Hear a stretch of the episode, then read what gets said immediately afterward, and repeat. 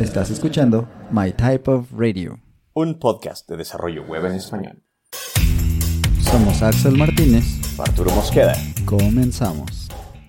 Bienvenida, bienvenido, bienvenide a esta nueva instancia de My Type of Radio.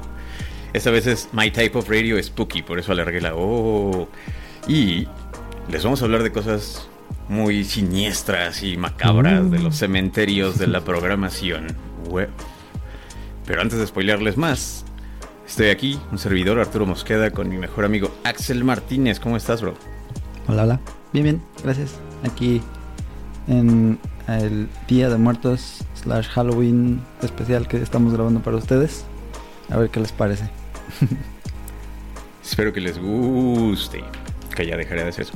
Espero que les guste. Eh, hoy les traemos un, un episodio cortito con 10 fabulosas, pero ya perdidas en los arcanos pasados del desarrollo web. Features, propiedades, cualidades, cosas que puedes o podías usar en JavaScript.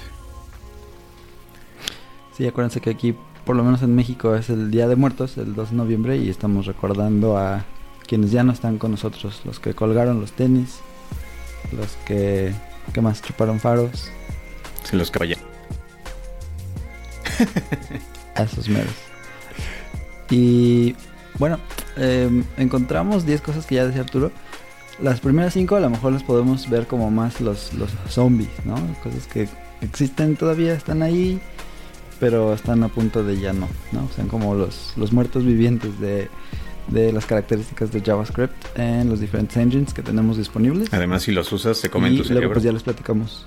No lo hagan. Sí, hay que tener cuidado. y ya luego podemos platicar de los que sí ya de plano no volverán nunca más. Imagínate que regresen. O quién sabe, tal vez pueden. Sí, sí, pueden volver a través de la inteligencia artificial y pueden sacar como solamente su voz y quitar el piano de fondo y luego utilizarlo para. Bueno, no. Sí, eso siempre pueden hacer. Muy bien.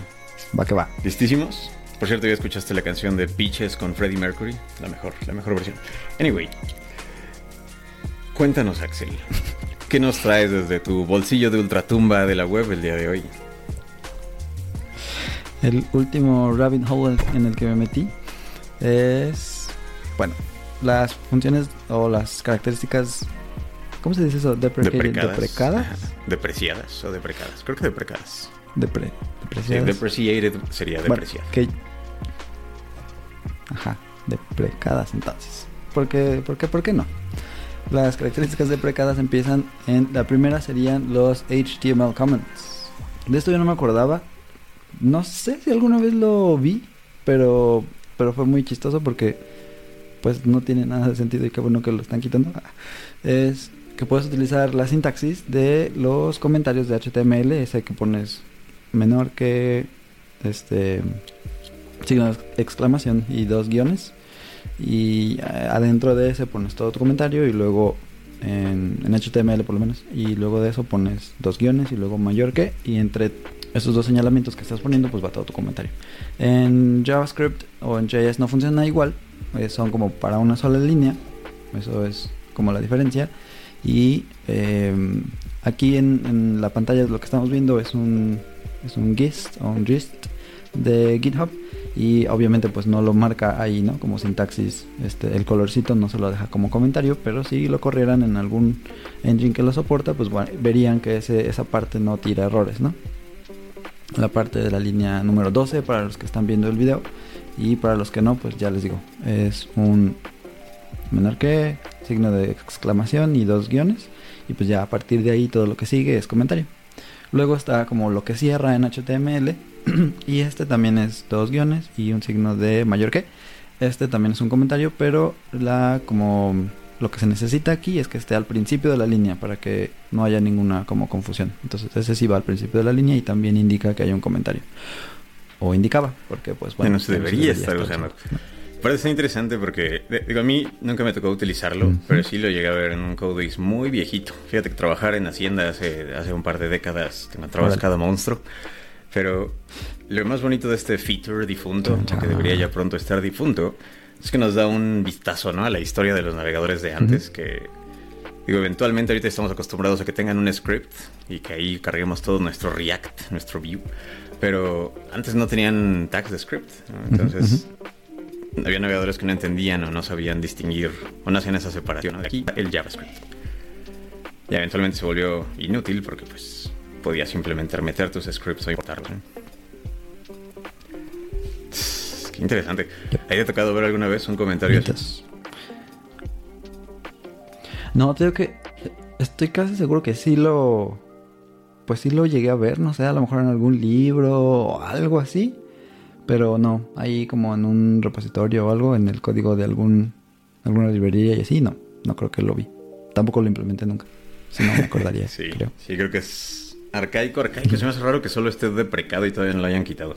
No es parte ni siquiera del estándar de ECMAScript. Será algo muy específico de la implementación de navegadores Sí, no. viejitos.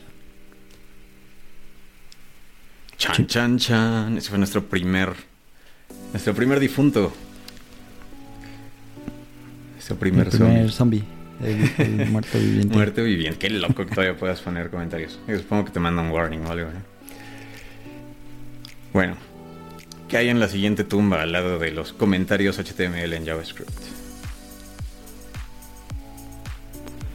Tenemos el- la propiedad arguments de las funciones. Esta está medio tricky de entender porque, bueno, aquí el punto es que cuando estás creando una función, en este caso en pantalla tenemos una function declaration que dentro de sí misma puede hacer referencia a, ella misma. O sea, tenemos function, my function, que recibe dos parámetros A y B.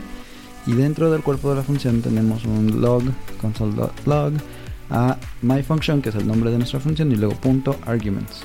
Ojalá que eso tenga sentido si lo están escuchando solamente. Pero el punto es que my function.arguments dentro del cuerpo de my function, tal vez así tiene más sentido, eh, está disponible. Todavía es, es ya deprecado, pero podrías en teoría hacerlo, ¿no? En algunos, algunos engines que todavía lo soportan.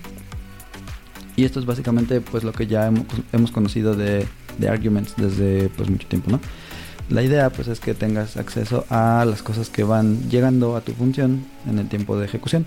Entonces, si después llamo a my function y le paso un 1 y un 2, o sea, 1,2 o los parámetros de A, B, eh, yo esperaría recibir afuera, porque estoy haciendo un console log, eh, esperaría recibir en el output pues el objeto que tiene una especie como de mapita de las cosas que están dentro de la función, ¿no? Entonces en el en el en el key 0, en la llave 0, tenemos el valor 1, que es el, primer valor que pasé o el parámetro que le pasé a A. Luego tenemos el key 1, que tiene el valor 2 y otras propiedades, ¿no? La, la longitud, lo, quién es el callee y otras cosas por ahí, el dunder proto cosa. Pero bueno, ya platicaremos eso un poquito más adelante. Esta, esta forma de acceder a los argumentos de la función es lo que se usaba antes, podrías decir myfunction.arguments y eso pues está deprecado ya. ¿no? Y decía que era un poquito como, como complicado o raro de entender porque como alternativa tenemos el arguments object que pues a simple vista se parece mucho, parecía que es la misma cosa, pero no. Entonces arguments es más bien un algo así como array, es un objeto, pero es algo así como un array que está disponible también y que no lo estamos sacando como una propiedad de la función. Lo que estamos haciendo pues es solamente tenerlo disponible ahí. En teoría podrías convertirlo si quieres a un array y hacer cosas con él, ¿no? Como el map y etcétera, etcétera.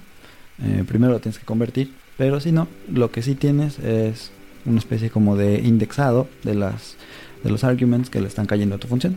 Entonces, si no nos ven nuestra pantalla, tenemos otra función que se llama func1 o func1 y en la que el cuerpo eh, tiene tres logs diferentes, ¿no?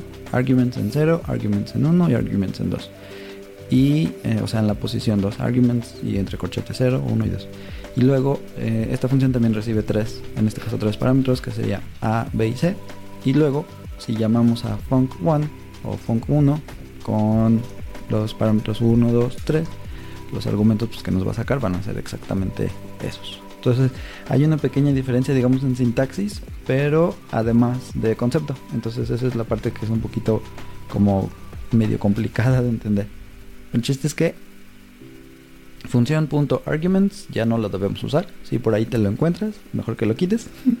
y puedes utilizar arguments como objeto, digamos, independiente y que está disponible ahí adentro de tu función. Sí, Algo eso está bastante chido, ¿eh? Aparte de esto, este es un zombie reciente, según yo, ¿no? Es un zombie que desplazó JavaScript en Eclipse. O... No. Ajá. Y y está padre Sí, además porque yo hace rato me he estado metiendo mucho a functional. Entiendo que con S6 intentaron meter como más esta onda del paradigma funcional dentro de las, de las funciones de JavaScript. Y en functional hay un, algo que es importante que es el arity de las funciones, ¿no? La ARI, la cantidad de... Están pensando en volver las funciones un poco más funcionales alrededor de funciones puras. ¿no? Dijeron, ok, ¿cómo podemos hacerle para que aún así tengamos funciones con una aridad indeterminada? ¿no? Y metieron el spread operator, ¿no? Y los parámetros, los parámetros eh, indefinidos, digamos. Es que puedes tener n cantidad de argumentos y todos están dentro del objeto de arguments, Exacto. sin importar la aridad de tu función. pues sí. Así Pero ya, no, ya no usen el punto arguments. Si Ya no quieren que Punto les regresen sus... arguments, ya no. Ajá. Si no quieren que les regresen Sí, sus pull que es- requests. Lo que es un poquito más moderno es pues utilizar REST parameters, ¿no? Que es lo que estabas diciendo hace ratito. Ándale. Haces la en este caso tenemos un ejemplo en pantalla de function sum y entre paréntesis, o sea, los argumentos que recibe es punto punto punto the args. Entonces ahí ya lo que estás haciendo pues es descomponerlos.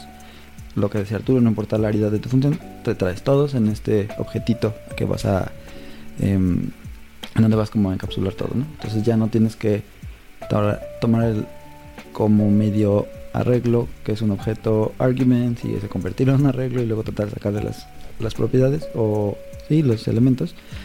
Y más bien, pues ya, en un objeto que en este caso es the, the args, pues ya sacas lo que necesitas de ahí. Ujú.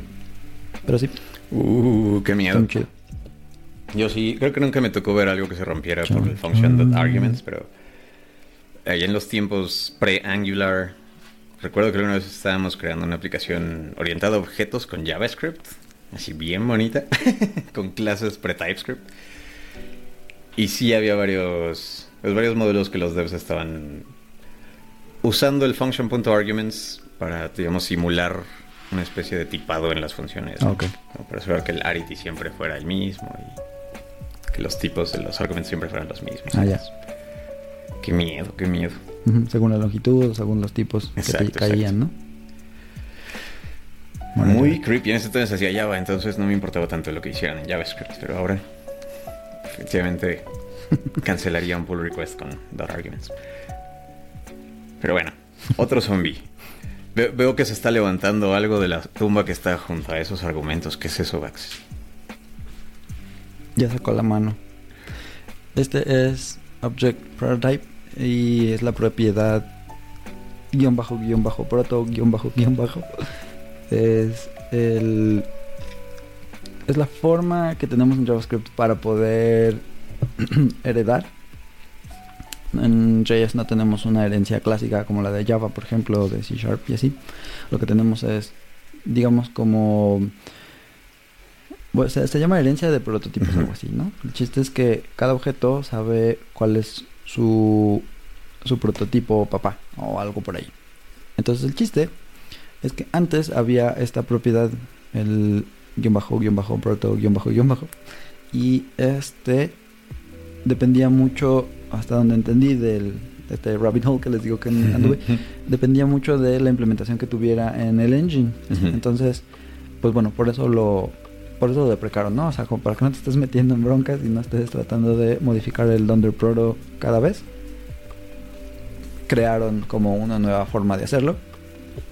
Pero el punto ahorita es que, pues bueno, ya, eso no lo deberíamos estar usando. O sea, medio, medio raro, medio difícil de entender si no, pues si no te metes un poquito más a ver qué, qué show con todo eso, ¿no? Y si no estás familiarizado o familiarizada con esto del, de la herencia de prototipos y así. Pero aprovechando, vamos a dejar, yo creo que vamos a dejar el link a este gist o gist para que como puedan ver las notas que estuvimos este, tomando. Ahí también pusimos varios comentarios donde decíamos, ah, mira, esto lo puedes, como puedes leer un poco más de acerca de esto en tal referencia bibliográfica, ¿no? Entonces, Yo, para yo que sepan nomás. Te quedó bien bonito, por cierto. No había visto un código tan bien comentado desde hace varios meses. Ah, y, y aparte algo chistoso de este, como decías, es que cada engine lo implementaba, ¿no? Cada navegador se le ocurría implementar, ¿no? Pero lo gracioso es que nunca parte del estándar de ECMAScript Sí. hasta que sacaron ECMAScript 6 y solo lo pusieron para mantener compatibilidad con navegadores viejitos. sí. Como dices, ya hay formas Sí. mejores de hacerlo. Igual en el día de. En, en esta época en la que todos están usando TypeScript y, y le hacen caras a JavaScript Vanilla, no lo ven tanto, pero si abren Claro. el source code de TypeScript van a ver mucho eh, get prototype y set prototype, que es como simulan ah, la herencia y TypeScript. Pero muy bien, otro zombie que ya deberían dispararle Sí, en la final cabeza. eso está chido. y bueno, ahí tenemos como la alternativa, ¿no? En algunos ejemplos sí podíamos, sí podíamos agregar la alternativa y aquí está lo que justo dijo Arturo, object that set prototype of y cuando lo quieres obtener pues get prototype of, ¿no? Entonces, ya que le disparaste a ese zombie en la cabeza, Axe, ¿qué es esa otra cosa que manchaste? A un lado de No este tengo zombie. idea. Parece ser otra tumba. Eh, Este está interesante. Es el string prototype substr. El substr, que es, no es escribir substring completo, sino lo dejas hasta la R. Y bueno, la forma en la que está explicado es básicamente no lo tienes o no lo debes usar ya, porque digamos que está disponible en, las cadenas, ¿no? Entonces, si tienes un, una cadena de texto, básicamente, y utilizas, eh, bueno, digamos que en pantalla otra vez tenemos una const que es str igual a, entre comillas, Mozilla, ¿no? Entonces, si hacemos un log de str.substr y le pasamos dos parámetros, que es el inicio y la longitud que queremos como subtraer, ¿verdad? de la cadena, pues entonces ya vamos a ver ahí, por ejemplo, si le pasamos 1,2, lo único que vamos a obtener es OZ, ¿no? Como el mago de Oz. Porque empezamos en la posición 1, que sería M es la 0, O es la 1, y tomamos 2, es lo que estamos diciendo, entonces ya sacamos la substr OZ de Mozilla. Luego si nada más le pasas un, em, un parámetro, te va a cortar a partir de esa posición y de ahí para adelante todo lo que alcance a cortar de la cadena. Entonces si le pasáramos un str.substr2 estaríamos trayendo Zilla como Z-I-L-L-A porque es a partir de la posición 2 hasta el final. Y pues ya.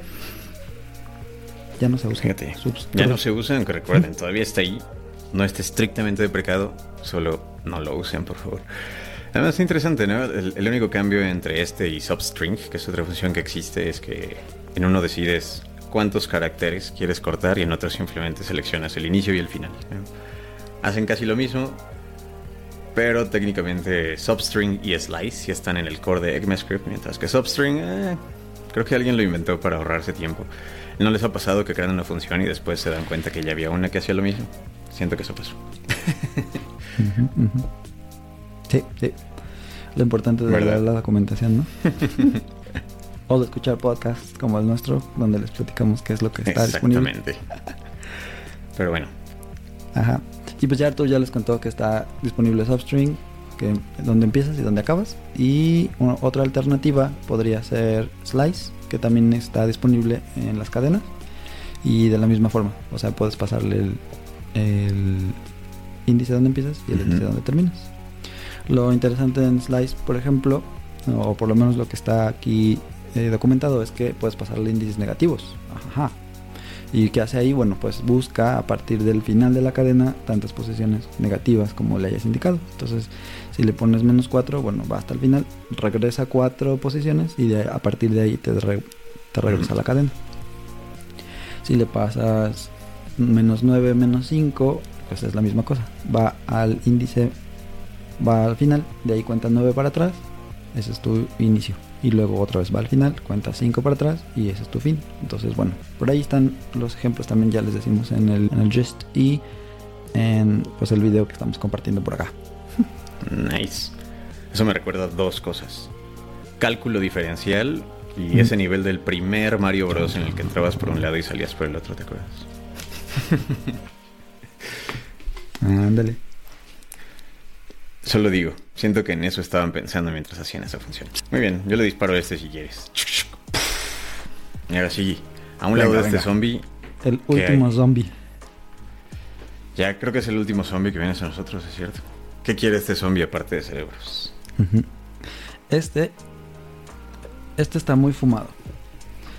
Resulta que existía un par de funciones em, em, para los objetos de tipo date o fecha que se llaman get year y set year, pero no hacen lo que uno pensaría. Y como reflexión mientras estaba investigando acá me di cuenta de por qué hay tantísima gente que odia el lenguaje, ¿no? Porque hay muchísimas cosas que no son intuitivas y que si vienes de otros otros lenguajes como más Que no se serios, hicieron en una semana, supongo. dices. Pues pues no tiene nada de sentido, ¿no? Entonces como que como que medio me puse en los zapatos de, muchas personas que pues no les encanta la parte de JavaScript, ¿no? O de JS ahora. Em, pero ha mejorado, ha mejorado. Ya les estamos diciendo que hay alternativas y justamente que todas estas cosas raras se están deprecando. Que además no son las únicas, ¿eh? Estos son ejemplos así quebrarnos la cabeza para sacar cinco que fueran ahí más o menos eh, interesantes y también fáciles para poderlos platicar aquí en el podcast. Eh, pero no, hay muchas otras cosas y también vamos a dejar por ahí Nice. para que vayan a ver cuáles son todas las, las deprecadas y también las obsoletas. Pero bueno, ya regresamos a Get Year y Set Year. Bueno, creo que platicándolo aquí era más fácil de entender solamente que la referencia era 1900 y de ahí cuántos años han sucedido. La documentación de Mozilla y lo tiene ahí medio extraño porque tiene varias condicionales en, como hasta en bullet points y así, pero se me hace que era más fácil entenderle así.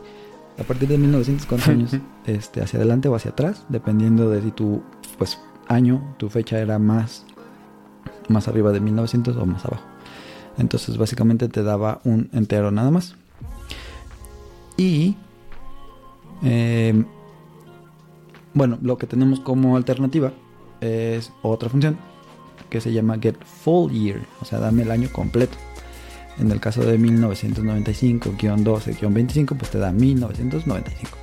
En el año 2000 te da los, digamos, el entero de cuatro dígitos, 2000, 2000 y lo mismo con 1800, 1800.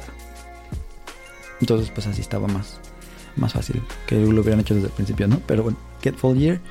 Entonces ya con eso se quitaron muchas broncas también del Y2K y esas ondas. Pero pues ahí está. Nice. Si te acuerdas, a finales del siglo pasado, cuando todos creían que el mundo iba a acabar en el 2000, así que ¿por qué preocuparse por los años más allá de 1999? Exactamente. Ay, qué chistoso. Algún día creo que hay que hacer un capítulo de la historia del Y2K, las cosas graciosas y las cosas tristes. Esta es una de las tristes, por ejemplo. Pero bueno. Y Muy bueno, bien. Por ahí les dejamos Pues, lo de set este zombie no murió al final del milenio. Sí, no. Quedó por ahí vivo. Pero ya está. Ya se Pero- acabó Halloween y empezamos con el Día de Muertos. ¿O qué? ¿O qué hace? Ya, creo que ya es hora. Adiós zombies. Saca la Gatling Gun y dispárales a todos. y empecemos ahora sí con los features obsoletos, los santos difuntos, los todos los santos. ¿Cómo es? Sí, ¿no? Hoy es el día de todos los santos. Día de todos los santos. Ajá. Sí, sí. Cuéntame, ¿cuál es el primer muertito que se nos acerca a la ofrenda el día de hoy? A ver, igual aquí traté de sacar los que fueran un poco más interesantes o menos complicados de explicar para no llevarnos seis horas de podcast. Pero el primero sería el otra vez guion bajo guion bajo count y otra vez guion bajo guion bajo. O sea, dunder count, supongo. Y era una propiedad que te decía cuántas en un objeto cuántas propiedades enumerables había, ¿no? Entonces en este caso, por ejemplo, tenemos una constante myObject y tiene dos propiedades, A que vale 1 y B que vale 2, ¿no? Entonces ya tenemos ahí un objetito. Y estas propiedades pues son, eh, son en- enumerables, significa que podemos saber eh, en un for, en un ciclo for o algo así, for es for off o for in, eh, obtenerlas, ¿no? Chiste es que si hacías un dunder count, vamos a ponerle así, eh, él te iba a decir que había un 2. Pero si ahora lo intentas en cualquier eh, cualquier engine, en un navegador o lo que sea, ya no te va a dejar. Lo que va a pasar aquí es que te va a decir undefined. Entonces, bueno, pues obviamente eso ya no es confiable. No estoy seguro si te va a mandar un error y te va a decir de plano tienes un problema como en tu, en tu código. Y en el caso de en el caso mío donde yo lo probé, pues solamente decía undefined y ya. La alternativa obviamente pues es traernos en, eh, digamos el método estático de keys en la mm, object y de ahí pues sacarle cuáles son los keys y cuál es el length de ese arreglo, que es lo que te devuelve y ya sabemos que pues tiene dos. Pero sí, ese es el primer muertito. Nice. Todos hemos estado ahí debugueando a las 2 de la mañana y diciendo por qué esta cosa no tiene un punto count. es curioso porque mm. ese además fue un feature específico de Mozilla, ¿no? Eh, como que nada más era de ese navegador. Eh, cuando empezaron a optimizar los engines de navegadores se dieron cuenta que era tonto tener esa función. Probablemente es riesgosa por los detalles específicos de cada engine que exponía. Ya. Yo creo que nunca, nunca lo usé, por cierto. No, yo tampoco. Eso sí, he usado underscore count, eso sí funciona. Ah. bueno, Lodash count, ¿no? Exacto. Sí. Ándale. Pues muy bien. Uf, que, se, que agarre su mandarina y su caña y continúe su camino hacia el afterlife. Ahí está. Creo que se acerca otro muertito. Este, este se ve más ojón. Más ojón. ¿Quién es este? ¿Quién es este que se acerca? Este viene por si alguien le puso tequila o algo. Este es Object Observe. Este está bien interesante. Ese yo lo quería poner porque estaba muy bueno. Em, hay un artículo de Adi Osmani, si alguien lo ubica. él trabaja en Google, ¿no? Y hay un artículo de WebDev, web.dev, que eh, donde lo, lo, presentan, ¿no? Y pues te habla de todas las bondades y cómo va a salvar al mundo y va a terminar con la hambruna mundial y etcétera. Porque eh, los frameworks ya no van a ser lo mismo, básicamente. ¿Cuál es la idea de esto? Pues es básicamente implementar un patrón de diseño que es el observer y lo que le pasas pues es un modelo y también le pasas una función como un handler, como un observer de, de, cuando las propiedades de este objeto cambian, de este modelo, están modificándose, ¿no? Entonces, en tu handler básicamente es un callback y en él obtienes una cosa que se llama, lo que le puedes llamar changes y los changes básicamente son un arreglo y bueno, cada, cada uno de estos eh, se va a ir como eh, almacenando mientras vas modificando tu objeto. Entonces, en el ejemplo en pantalla tenemos, por ejemplo, un igual una variable que es model, que es un objeto vacío. Luego usamos object.observe, sería un método estático de object, y ahí le pasamos model, que sería nuestro objeto vacío, pero también este callback de function changes, y luego leemos cada change y vamos imprimiendo algunas propiedades que estos tenían. Tenían type, tenían name y tenían old value. Si alguien llegó a hacer algo con eh, AngularJS, por ejemplo, o los watchers de Vue, pues les va a sonar muy parecido, ¿no? En realidad, si ustedes leen ese artículo que preparó Adios Mani, van a ver que hay muchas referencias a AngularJS porque tuvo un impacto pues muy grande, muy fuerte en ese tiempo en las cosas cómo se veían y cómo se hacían, ¿no? Había mucha gente que estaba haciendo AngularJS y bueno, viniendo de, Google, el framework, pues también tenía sentido, ¿no? Que, implementaran un, un, patrón pues así. Entonces, em, ya, el ejemplo pues era así, ¿no? El model, que era un objeto vacío, si yo le pongo punto bestie igual a Arturo, primero va a hacer un log de add, que sería el type, luego diría bestie, que sería el, nombre de la propiedad que estoy modificando, y undefined porque originalmente pues no tenía nada. Entonces all value pues sería undefined. Y después de eso va a imprimir solamente Arturo no o sea bueno en este caso lo hizo porque es así el navegador. O sea yo asigné esa propiedad y me la devolvió. Este fue el navegador si en ese punto yo modifico la propiedad bestie de este módulo y le pongo Axel ahora el log que va a salir porque entró al callback este de los changes diría update, que es el type, luego diría bestie, que es la propiedad que cambié, y al final diría Arturo, que es el valor anterior. Y este navegador pues me devolvió Axel, ¿no? Como esto fue lo que le, mandaste. Y ya, simplemente esa era la esa era la forma de usarlo. Se veía muy bonito y era muy pues intuitivo hasta eso. Pero pues no no prosperó. no prosperó. Aparte es relativamente joven, ¿no? Y siento que era una buena idea hasta que hubo algo cuasi nativo para reemplazar lo que son los proxies, ¿no? El proxy object. Prácticamente puedes poner en medio de un objeto y, y, tu tiempo de ejecución para hacer varias cosas, incluyendo eh, pues justamente observar lo que va sucediendo, los llamados de función, los qué, pasa cada tick. Sí, sí. Este también es un es un rabbit hole bien grande en el que te puedes meter. Sí. Em, hubo también varias cosas que yo leí así, que no tomé notas ni nada, no les pasé, entonces... Pero estaría, estaría padre luego, si quieren platicar de eso un poco más a fondo, o investigarlo por su cuenta, está muy bien. Pero sí, definitivamente el uso de proxies pues es ahora la forma que se recomienda. Hay por ahí también un par de, o por lo menos un artículo donde explican por qué tuvieron que pues abandonar la idea completamente. Y no sé si están las notas aquí, pero por ahí decía también como en qué, en qué punto lo agregaron, que fue por ahí de 2014 y luego en el 16 o 17 dijeron no, siempre no. Entonces lo quitaron porque eso era parte de Chrome, si estaba implementado en Chrome y podías pues ejecutar tu código si tuvieras este object observe, ¿no? Sí, y proxies es lo que usa eh, Vue en este caso, ahora en, a partir de Vue 3. En Vue 3 tienes para la reactividad y todo eso tienes proxies que son los que están leyendo los cambios y están mandando la reactividad de decir, ah, mira, esta propiedad en este objeto cambió, va, y te la devuelve y así. Entonces, bueno, sí tiene, tiene su chiste y tiene su, em, su valor aprender un poquito de proxies también. Sí, totalmente, pero como dices, ahí hay un rabbit hole enorme. Esas reflects para poder agregarle propiedades a las proxies y demás. Bueno, correr cosas de las proxies. En fin, Siga adelante, señor fantasma. Puede continuar su camino hacia el más allá.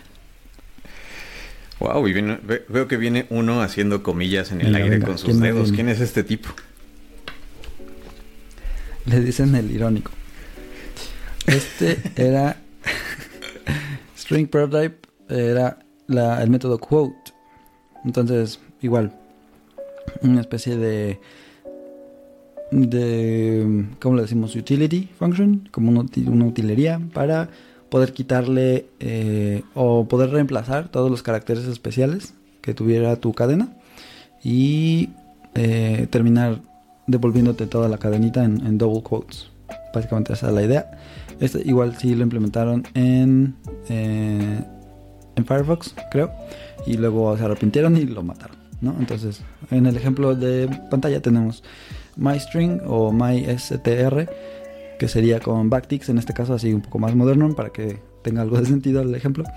Si tuviéramos con backticks hello y luego un retorno de carro y otro más y luego como no sé si un tab o varios espacios y luego la palabra world y terminamos con un signo de admiración lo que iba a ser my str.quote así nada más sin parámetros ni nada era devolverte una cadenita con doble comilla que dijera hello, mm, diagonal invertida n, diagonal invertida t, porque cambió de línea y luego te iba a decir world todo junto, ¿no? Entonces se iba a ver ahí medio extraña, pero el chiste es que era el trabajo de quote. Y bueno, hoy que hoy en día o cuando traté de utilizarlo, ya ahora sí me dijo, no, como de plano mystring.quote no es una función y así que pues ni modo, sorry hermano no puedes hacerlo. Así que ya, ahí quedó. ahí quedó. Pero yo creo que la intención era buena, ¿no? Hoy en día usamos algo similar para los objetos JSON, ¿no? Cuando quieres normalmente pasar algo a string, eventualmente quieres usar un string para pasar cosas. Solamente utilizarías como JSON Stringify para JSONs, pero si quieres una, una string bien armada con quotes, no seas flojo y hazla tú mismo. también. No, sí, exacto. Podrías usar ajá, JSON Stringify y hacer como cosas interesantes ahí. Vientos, vientos. Nice. Ay, pues váyase, váyase de irónico hacia el más allá, a ver si lo aceptan de regreso en el cielo con sus comillas en el aire. Y Que me morí. veo que viene otro hacia acá, pero está ahí parado. Está como que no se mueve ese vato. ¿Quién es este Axe? A este le pusimos los Static Array Methods que ya no se usan.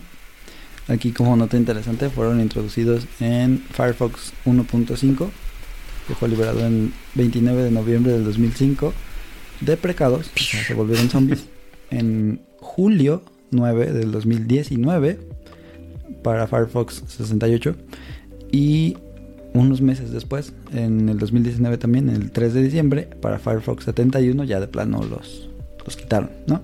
Entonces, bueno, esto era parte de... ¿Cuál es el engine? Spider Monkey, es el de Firefox. Spider Monkey. Y bueno, aquí la idea era tener un slice y un for each.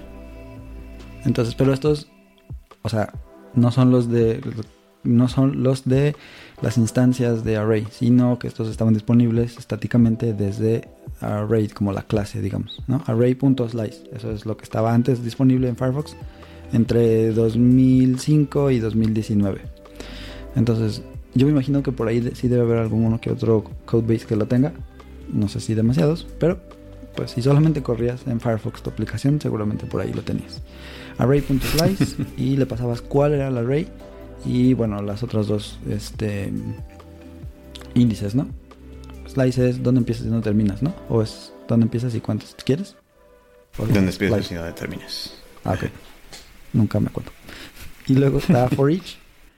Lo mismo. eh, le pasabas el arreglo al que querías como, como tratar, como, no sé, masajear y así. Y, y el callback, my function, que era la cosa pues que ibas a, hacer con ese arreglo. Arreglo.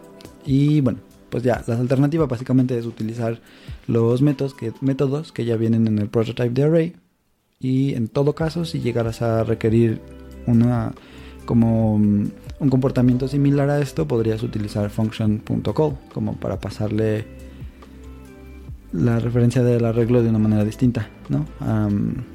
A cuando estás creando el callback para for each y así así algo así entendí Ándale. Sí, algo que voltearon el, el concern, ¿no? Firefox subió a un nivel el- el- las funciones a- directamente al constructor de array.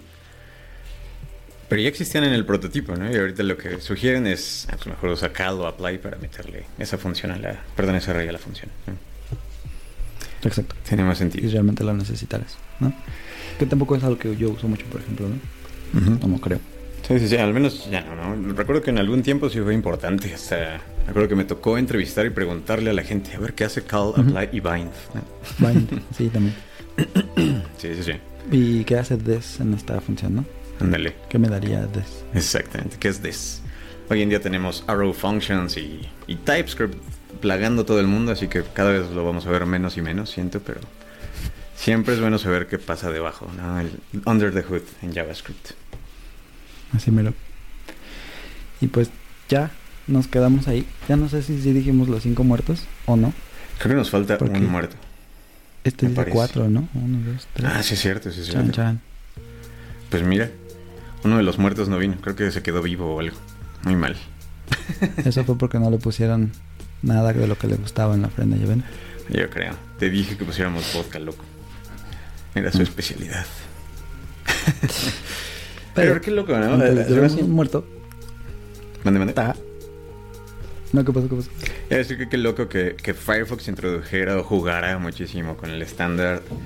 Tomando en cuenta que Brenda Nake era de Firefox, bueno, de Mozilla, pues. Ujú. Siento que bueno, algo en mi cabeza me dice que sus intenciones también eran buenas, era continuar con el lenguaje, pero al final de cuentas no, no pegaron muchos de los cambios. ¿no? No tuvieron sentido al final. O se prefirieron soluciones diferentes, más generales, ¿no? en lugar de ellas. Claro. Es bonito ver cómo evoluciona el lenguaje desde el creador y desde la comunidad. ¿no? Sí, porque debió haber implicaciones ahí, ¿no? O sea, no, uno no agrega features así nomás y tampoco las quita así nomás. Esa es un poco la idea. Exacto. Algo que me gusta es que, pues, hasta, por lo menos hasta ese punto seguía viendo esto que dices, ¿no? La experimentación y tratar de traer cosas nuevas y así. Chrome lo hizo por un lado con el Object. Observe, acá Firefox sí. con traer esas funciones al, al constructor y así. Entonces, ojalá que podamos tener, seguir teniendo engines que sigan como experimentando y haciendo que el lenguaje sea un poco menos odiado por los demás, ¿no? Totalmente, ¿eh? totalmente. Y además, creo que el, así como en los días de muertos, el pensar en nuestros antepasados y, y en la historia nos hace recordar varias lecciones importantes. Creo que el ver esto a mí me causa una sensación muy bonita ver la historia de JavaScript, ¿no? La evolución del desarrollo, la, el cómo varias mentes han estado pues, re, re revisando y re revisando estándares, ¿no? Como N cantidad de equipos de desarrollo han estado periódicamente limpiando código legacy para, pues, para seguir manteniéndonos, no en el edge, pero definitivamente en lo que como industria, como colectivo, consideramos algo eficiente y robusto en una plataforma web. ¿no? Claro, claro. Y eso es un trabajo que no termina. y ojalá que no. Sí, sí, sí. Que no lo haga. Hay que seguir evolucionando y cambiando, ¿no? Eso sí. Ahí, por ahí les dejamos un par de, de comentarios también. Nada más rápidamente. Había una página que se llamaba esdiscuss.org. Y lo que hacían básicamente era exponer como todos los correos que se estaban este, intercambiando entre las personas que estaban viendo esta onda de, de JS y la sintaxis y las features y no sé qué. Ahora ya se movieron y se fueron a otro lugar, Discourse, pero sigue estando disponible. Entonces, si quieres meterte más, si quieres aprender este como de viva voz, digamos, desde las personas que están realmente metiendo las manos ahí para saber pues en qué se va a convertir JS en el futuro, cercano y lejano, pues por ahí hay una, una forma de hacerlo por ahí también hay otras, otras ideas que yo creo que ya no vale mucho la pena discutir ahorita, pero ahí quedó. Nuestros zombies y nuestros muertos para esta tercera edición del especial de Día de Muertos. Nice, qué interesante. Uh como menciones especiales. Me acuerdo, alguna vez te tocaron las variables con hashtag, las hashtag variables, leer acerca de ellas, de su... Esos yo diría que son de los muertos nonatos. Hay un día, por cierto, en esta serie de Días de Muertos mexicanas que son para los nenatos, pero early, eh, temprano en JavaScript estaban pensando justamente cómo hacer estructuras, variables autorreferenciadas, ¿no? O estructuras autorreferenciables. Y una de las formas era con variables con hashtags, iniciando y terminando con hashtags. Creo que se dieron cuenta que JavaScript no era tan complicado como para ello, que podían hacer algo más, más lambda-like, más funcional para autorreferenciar. Sí, nunca lo usé. Y lo estuve viendo un poquito con esta investigación, pero sí me quedé así como, mm, no sé si algún día entendería eso o me serviría realmente para lo que necesito hacer. Sí. Pero sí, sí, es un poco más como de programación funcional y eso. Sí. Y una vez más, salió de, de la mente brillante detrás de JavaScript, bueno, en Mozilla. específico de Firefox. Pues muy bien. Muy, muy honrados, nuestros muertos se van hacia el más allá de la programación, donde los unos y ceros son eternos. Muy bien. Y listo. que les vaya chido. Oye, este de la, este estático sigue aquí. ¿Qué le hacemos? ¿Lo empujamos o lo dejamos aquí? Mm. ¿Qué será bueno? Bueno, si quieres que escuche nuestros pics de, del capítulo. Igual y con eso lo orientamos. Va, va, va. Cuéntame, Ax, ¿qué traes en tu, en tu bolsa de misterios de los pics de Halloween? Ok. Yo creo que por la fecha, este, me voy a aventar a decirles. Y ya les estaba platicando hace ratito de, de que la inteligencia artificial y que le quitaba el audio al piano y no sé qué. Es porque justamente, y seguramente ya lo saben porque seguramente hizo mucho ruido, pero si no, se los cuento. The Beatles acaba de sacar una nueva rola Así es, los cuatro. John Paul, George sí. Ringo acaban de sacar una rola que se llama Now and Then y está muy bonita. Está, a mí me gustó, seguramente hay a quienes no les va a gustar, pero bueno, así es la vida. Es eh, muy interesante porque es un intento que hicieron desde 1994 por ahí. Entonces, pues ya saben, John Lennon es el que vivía en Nueva York y a él lo es de hecho uno de nuestros muertos, ¿no? A quienes recordamos. Ahí está comiéndose una pera. Entonces, y eh, pues él vivía allá en Nueva York y estaba como cuidando a su, a su primer hijo, a Sean, y así, ¿no? Bla, bla, bla. Y entre ese tiempo, pues él seguía grabando, grababa sus demos y todo. Y en el 94, les digo, ya cuando eh, él ya no estaba, se juntaron los tres, em, Paul, Ringo y George, y pues empezaron a, tener ganas, ¿no? Como de, de crear algo y, y eh, también incluir a John. Entonces le hablaron a Yoko y ella les dijo, ah, pues que creen, tengo un demo por ahí, a lo mejor les sirve. Entonces se los dio. Y utilizando la tecnología que tenían disponible en el 94, pues trataron de, pues obtener la voz de John y juntarla con la guitarra de George, la batería de Ringo y un bajo que, un, que estaba grabando Paul también. Pero no les gustó, se les acabó el tiempo y creo que para entonces ya habían grabado otras cosas como de antología y esas ondas. Chiste es que dejaron la rola así ya, sin terminar. Dijeron, no, pues ya, ahí muere. Luego llegó el 2022 y para entonces habían estado tratando de sacar como obtener como de mejor con mejor fidelidad algunas de las rolas que estaban remasterizando de otros álbumes y así. Y, mejoraron la tecnología no ahí en la disquera. Dijeron ah mira pues ya logramos obtener este, una calidad muy chida en las en las rolas y cuando Paul se dio cuenta dijo ajá ¿por qué no utilizamos esa cosa para sacar la voz de John en ese demo que nos dio Yoko? Y tratamos pues de, intentar el proyecto, tratamos con el proyecto otra vez, ¿no? Y así lo hicieron. Entonces ahora pues en el 2001 ya había fallecido George también, pero como había dejado su guitarra antes, pues la usaron. Entonces, digamos ya en, en, en el conjunto, al final la rola es pues de ellos, de los cuatro, están cada quien en sus instrumentos. La voz es de John. Y pues ya les digo, está, está padrísima. Les dejo por ahí este el link. Está muy padre. Yo quedé muy impresionado y muy a gusto. Porque ya saben que a mí me gusta mucho. Entonces, muy chido. Ese es mi pick de hoy. Está padrísimo tu pick. Fíjate que hace rato escuché la canción en Spotify, pero no tenía todo este contexto. Ahorita lo voy a volver a escuchar y llorar probablemente. nice. Sí, porque además la letra está Sí. chida. Qué cool. Pues a ver, me encantó tu pick. Déjame ver si puedo invocar algo que tenga que ver con sustos y AI. Ah, este está chido. Yo les voy a recomendar o les voy a sugerir una cosa que da miedo, que tal vez tenemos miedo de esto desde hace mucho tiempo, y es qué va a pasar cuando el destino nos alcance. La otra vez estaba jugando con un set de herramientas de AI que se llama Small, S-M-O-L, y tienen Small para diferentes cosas. El que más me impresionó fue uno que se llama Small Dev, que es tal cual un agente con su propio modelo de lenguaje enfocado en programación, y es prácticamente un desarrollador junior al que le puedes pedir que haga cualquier cosa con código. Está muy interesante porque siempre decimos, creo que la AI va a ser una herramienta que podemos utilizar. Este Small Dev me hizo darme cuenta que creo que ese destino que nos va a alcanzar está más cerca de lo que creemos. Pero jueguen con ella, está muy interesante. Aún así, es una excelente ayuda si es que, pues ya sabes, no quieres escribir scaffolding o estás pensando en optimizar un algoritmo. Entonces, Small Dev, que es como un pequeño desarrollador junior a tu lado, eh, te puede ayudar a revisar cosas. Es un proyecto open source, pueden bajar y correr en 15 segundos. y- Órale. Pruébenlo.